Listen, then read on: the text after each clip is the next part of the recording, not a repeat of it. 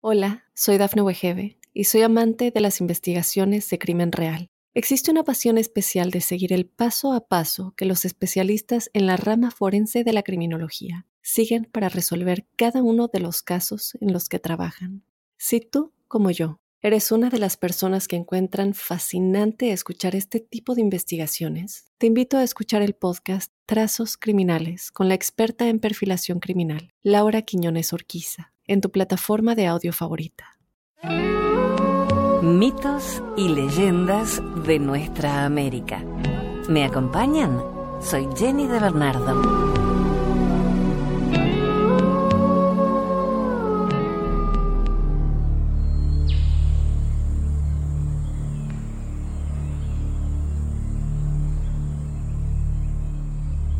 Los chamanes hablan por boca de la deidad creadora.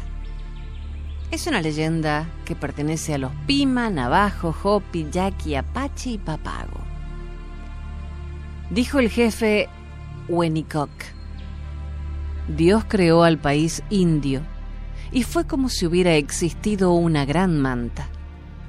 Puso a los indios en ella y aquel fue el tiempo en que los ríos empezaron a correr Después, Dios creó los peces en este río y puso ciervos en las montañas. Luego el Creador nos dio vida a los indios. Echamos a andar y en cuanto vimos la casa y los peces, supimos que había sido hecho para nosotros. Crecimos y nos multiplicamos como pueblo. Antes de que los dioses del pueblo piel roja creasen a los hombres, no existía la tierra y hubo que crearla para cuando ellos llegaran. Sus deidades, bien extrayendo barro del fondo del océano y moldeándolo en forma de gran empanada, o bien por cualquier otro modo mítico, constituyeron la gran isla donde se desarrolló el mundo medio, que es el mundo actual el habitado por los seres vivos conocidos en el presente. No obstante estas teorías clásicas de la creación de la Tierra, los Pieles Rojas creen que el mundo actual, donde se desarrollan sus vidas, es el cuarto, según los indios Hopi, o el quinto para los navajos, de varios de ellos que existen en el universo celestial. Explicaba el hechicero Hopi a los guerreros que sentados en el suelo y con las piernas cruzadas, rodeaban la hoguera y fumaban la pipa de la paz en el interior de la tienda del jefe de la tribu, porque en el exterior helaba. Los mundos flotan uno encima de otro, de forma que el piel roja debe purificarse y ascender de uno al otro hasta alcanzar el nivel del mundo superior. Los aguerridos guerreros, de rostros adustos y feroces, al escuchar estas palabras caían en una especie de éxtasis místico y escuchaban arrobados. El chamán decía, los mundos que nos precedieron eran sin duda lugares que resultaban demasiado pequeños y fueron inundados del mal, contaminados por el vicio y la perversidad a causa de las hechicerías a que fueron sometidos por los malvados. Sin embargo, el mundo siguiente es esencial y siempre constituye un respiro y un consuelo para el piel roja que persigue su superación. Resultaba definitivo y fundamental para la vida espiritual de estos hombres la ascensión a mundos cada vez más cercanos al pretendido mundo superior. Por eso los pieles rojas, la tribu de los navajos, apilaban una sobre otra cuatro grandes montañas y sobre la última plantaban una robusta y larga caña a la que se subían para alcanzar el cuarto mundo, puesto que el tercero quedó inundado. Y el chamán Suni ora con su pueblo diciendo, Todo piel roja debe viajar con fortaleza y seguridad a través de las cuatro cuevas subterráneas antes de emerger al mundo superior, donde poseerá el conocimiento y la visión. De este modo tan esotérico y oculto, se pasa de la creación de la tierra, del mundo medio, a la satisfacción espiritual de aquel pueblo que tiene que llegar y del cual van a ser responsables los dioses bajados del cielo, que primero construyeron una doctrina mística y luego la adaptaron a las criaturas que debían de acatarla sin ninguna clase de escapatoria. Por eso bajó hasta la tierra, desprovista de humanos, la diosa Estanatleji, o mujer cambiante de los navajos, y sentándose a la orilla del camino, junto a la puerta de su cabaña, reparó en la planta del maíz que crecía en su huerto, tomó su fruto y entre dos losas de granito lo trituró. Y tiempos más tarde, el propio pueblo, por boca de su hechicero, diría, tomó polvo de maíz y agua, lo mezcló con la propia piel de sus pechos que arrancó con suavidad y creó a la gente. El mago, o hacedor del hombre, para el pueblo Pima, igualmente desciende a la gran isla e instalándose en su morada construida al abrigo de los vientos del norte y del oeste, en la ladera de la gran montaña, decidió fabricar a los hombres utilizando para ello arcilla.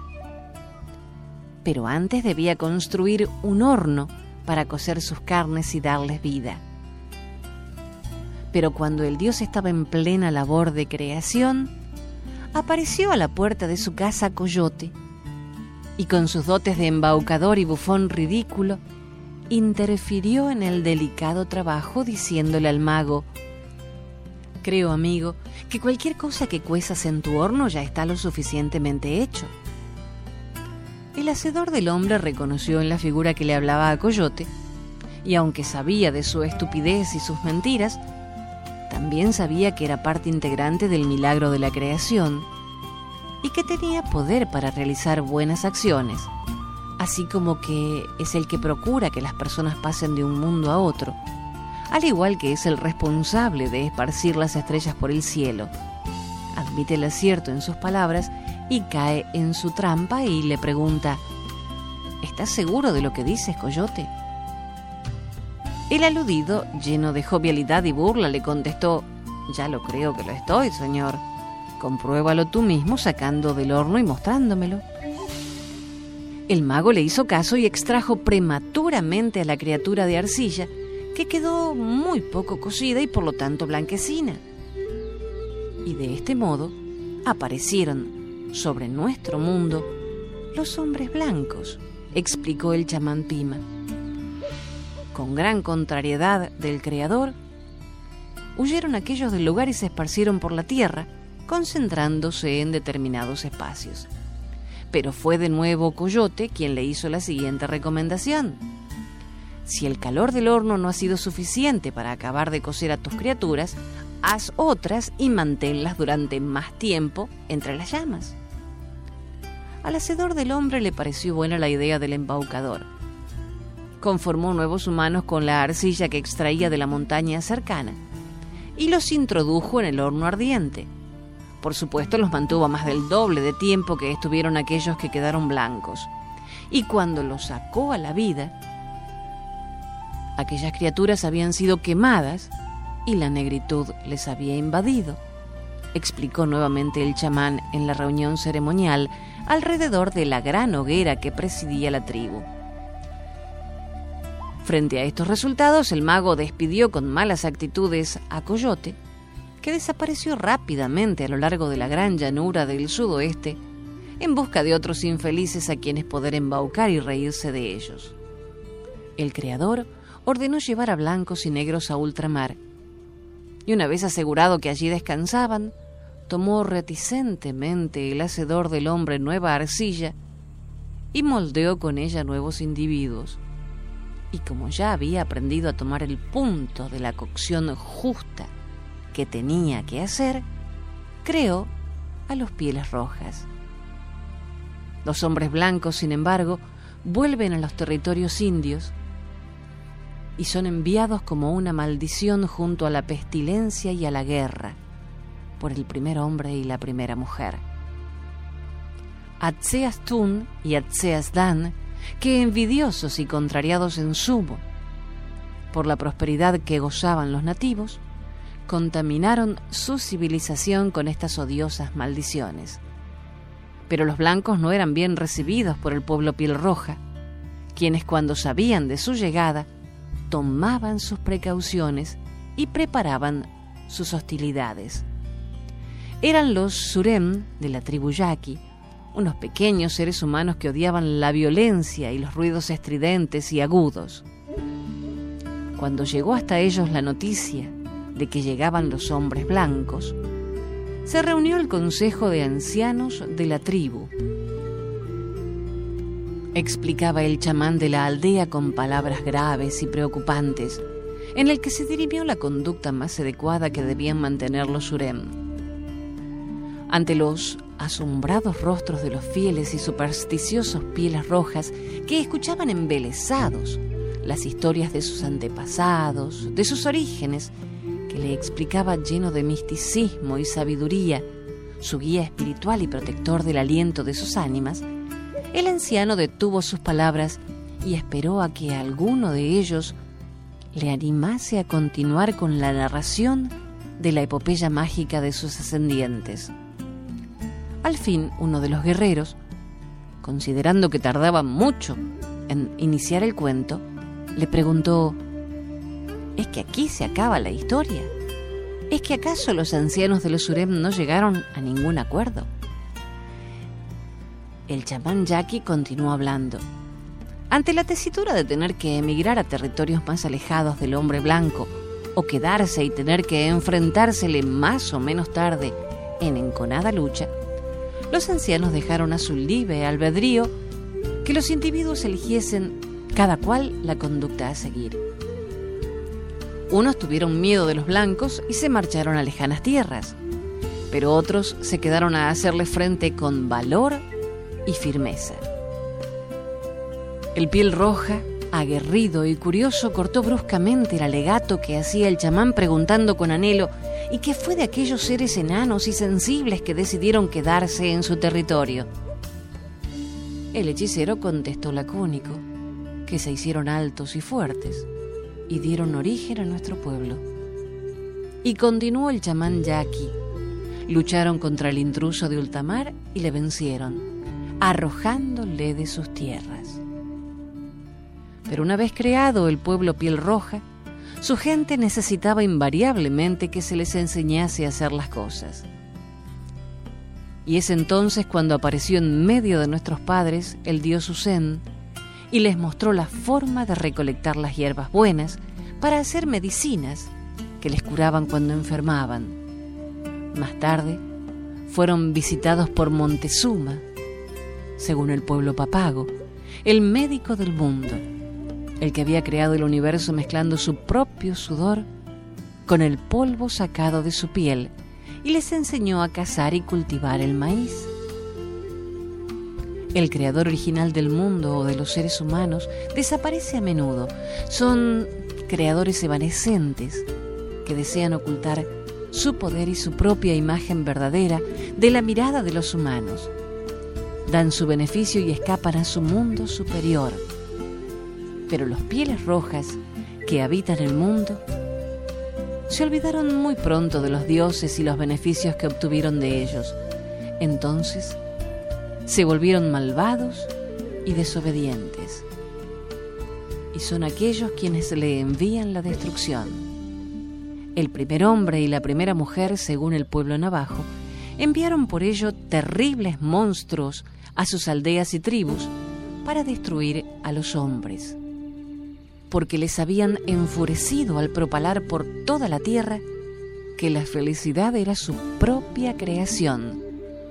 Tuvo que llegar nuevamente el propio Montezuma al mundo y crear una nueva raza humana para que luchase contra la primera y la exterminara. Como la perversión, la maldad, el vicio y el improperio persistían aún sobre la tierra, los dioses decidieron anegar este pueblo enviándole un diluvio, según los apaches, una inundación terrible que le sumergiera en el caos, lo tragara y lo hiciera desaparecer. Pero una deidad rebelde quiso que quedara algún residuo de la antigua civilización. Y un espíritu vengador del mundo superior, una rana profética, que corresponde así a cierta ayuda que recibió de los humanos, un perro parlante, se dirigieron a un hombre y a su esposa, anunciándoles que iba a sobrevenir sobre ellos la gran inundación y que se preparasen. Les explicó a los pieles rojas el amo del aliento que no quiere esclavizarlos, sino darles la libertad. Entonces les aconsejó, deben construir una balsa, una gran tinaja de barro, y si no pueden, deben meterse dentro de una gran caña hueca para soportar en su interior los embates y las furias de las aguas desatadas que les enviará el espíritu vengador. La pareja de humanos elegidos escuchó las recomendaciones del espíritu bueno y le obedecieron. Dentro de la caña mágica, los esposos flotaron por encima de la superficie del mar desenfrenado y soberbio y preguntaron desde su resguardo a la deidad, ¿y cómo sabremos el momento de salir y pisar la tierra? El dios le contestó, cuando las aguas decrezcan. ¿Y cuándo será eso? preguntaron los esposos. La deidad rebelde les recomendó, enviad al pájaro carpintero y a la paloma a buscar la tierra. ¿Cuándo? Cuando las aguas desciendan. Y lo habrán hecho cuando las aves que envíen no vuelvan. O si vuelven, lleven embarradas sus patas. Y cuando fue el tiempo, el pájaro carpintero ya no regresó a su morada.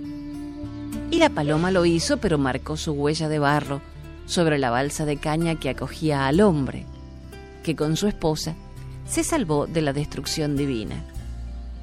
El hombre sacó su cabeza al exterior y volviéndose a la mujer le dijo, Ahí afuera luce ya el sol, la tierra feraz y prometedora nos espera.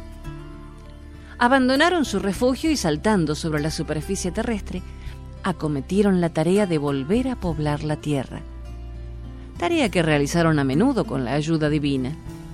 Y el hombre santo, el chamán, el santón de la tribu, el hechicero, se levantó solemnemente de la gran piel de búfalo sobre la que se sentaba y sin mirar ni por un momento a su pueblo, a la congregación de pieles rojas que le escuchaban atentos, se retiró, perdiéndose en las penumbras de su cabaña, en las que meditó largamente sobre las cosas de este y del otro mundo, del medio y del superior.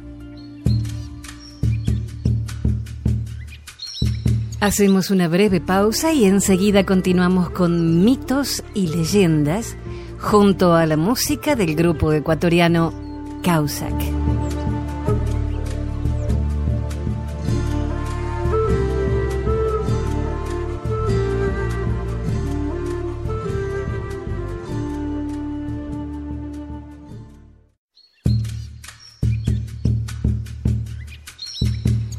Continuamos con el grupo ecuatoriano Causac, musicalizando estos mitos y leyendas. Soy Jenny de Bernardo.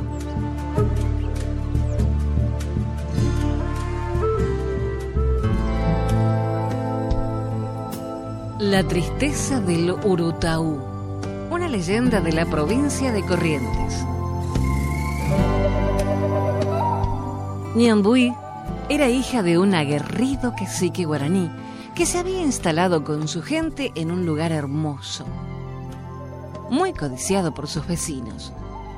La joven guardaba un recuerdo triste de las continuas luchas que su padre debió enfrentar para conservar ese paraje de la invasión de sus enemigos y de cómo el cacique con el correr de los años se había vuelto cada vez más duro e implacable.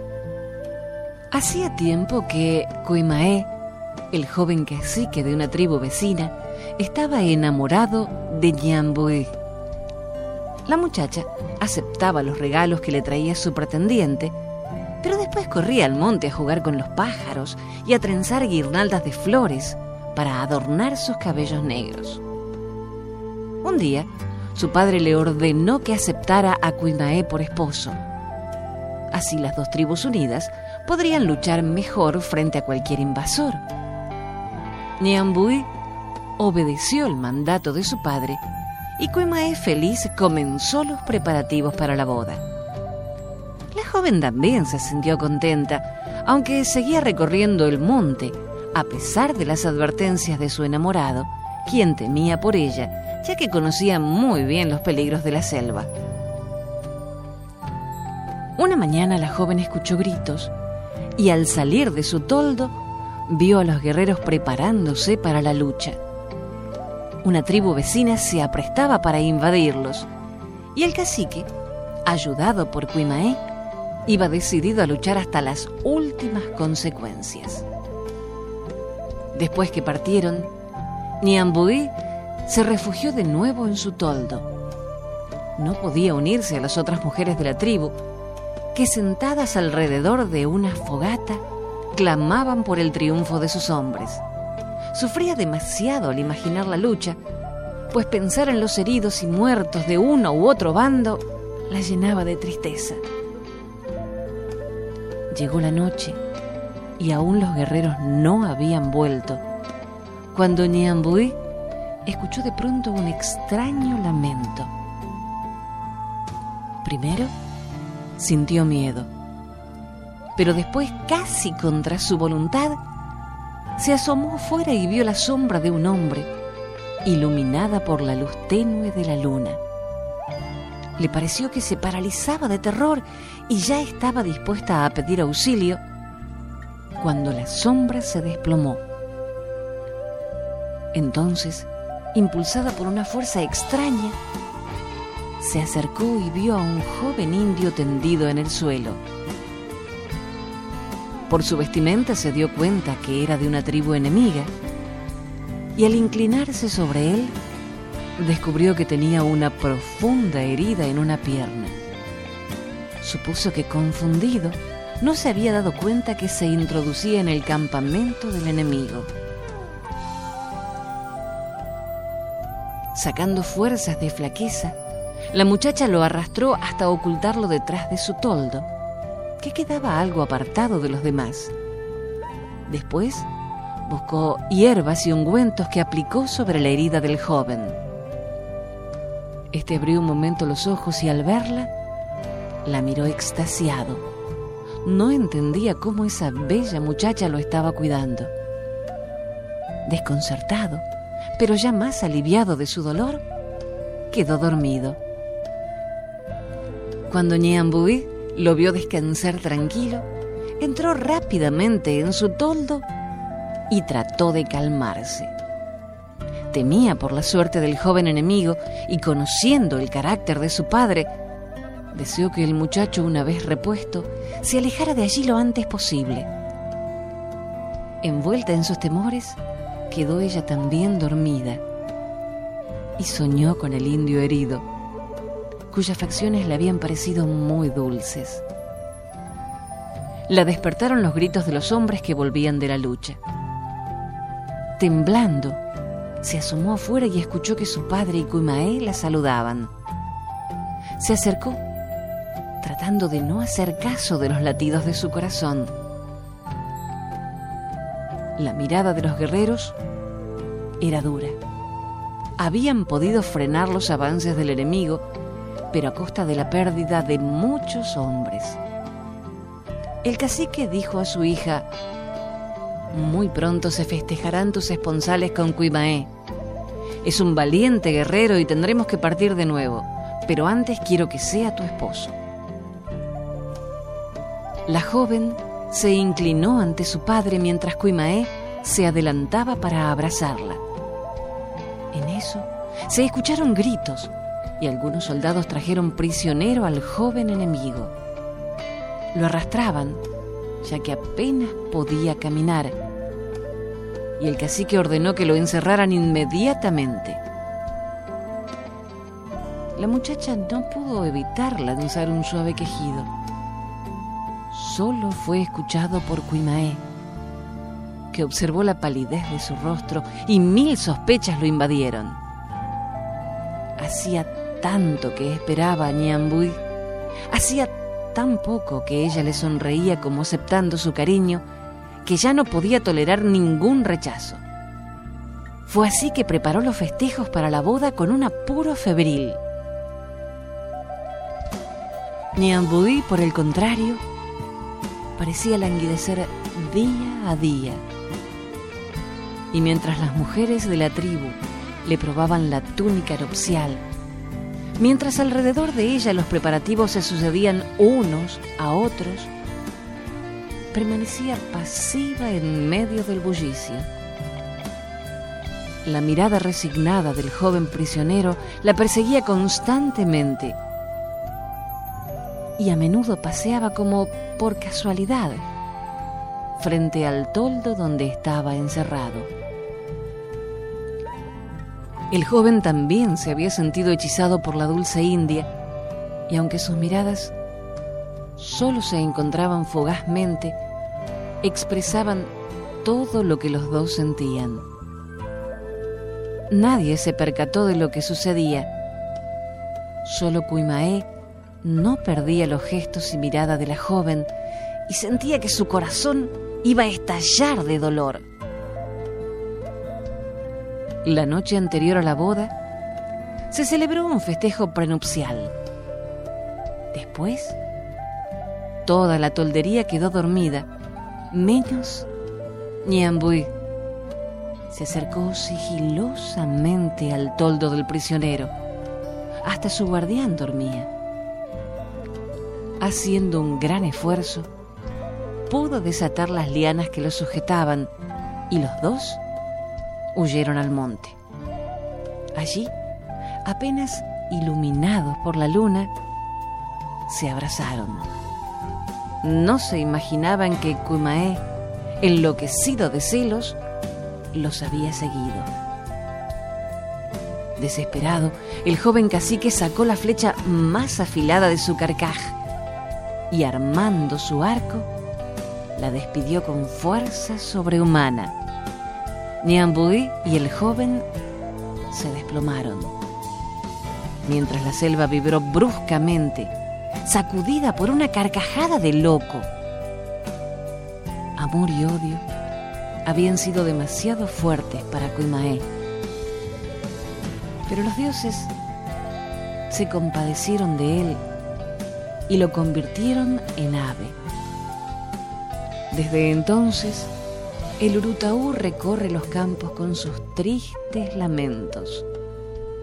Todas las noches llora a su bien amada y recién descansa al amanecer.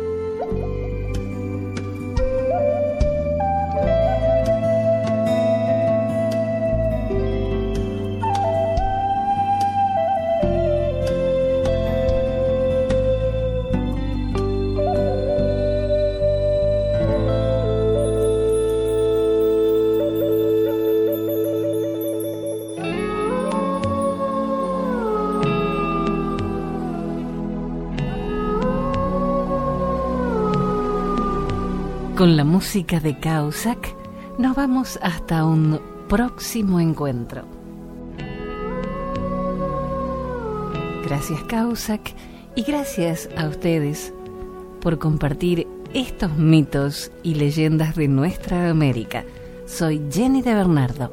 Hasta la próxima.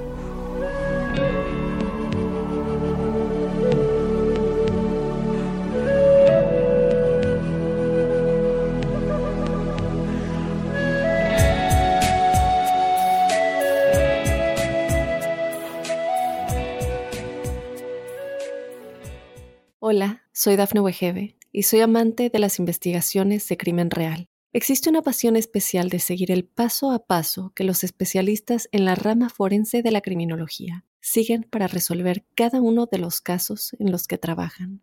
Si tú, como yo, eres una de las personas que encuentran fascinante escuchar este tipo de investigaciones, te invito a escuchar el podcast Trazos Criminales con la experta en perfilación criminal, Laura Quiñones Orquiza en tu plataforma de audio favorita.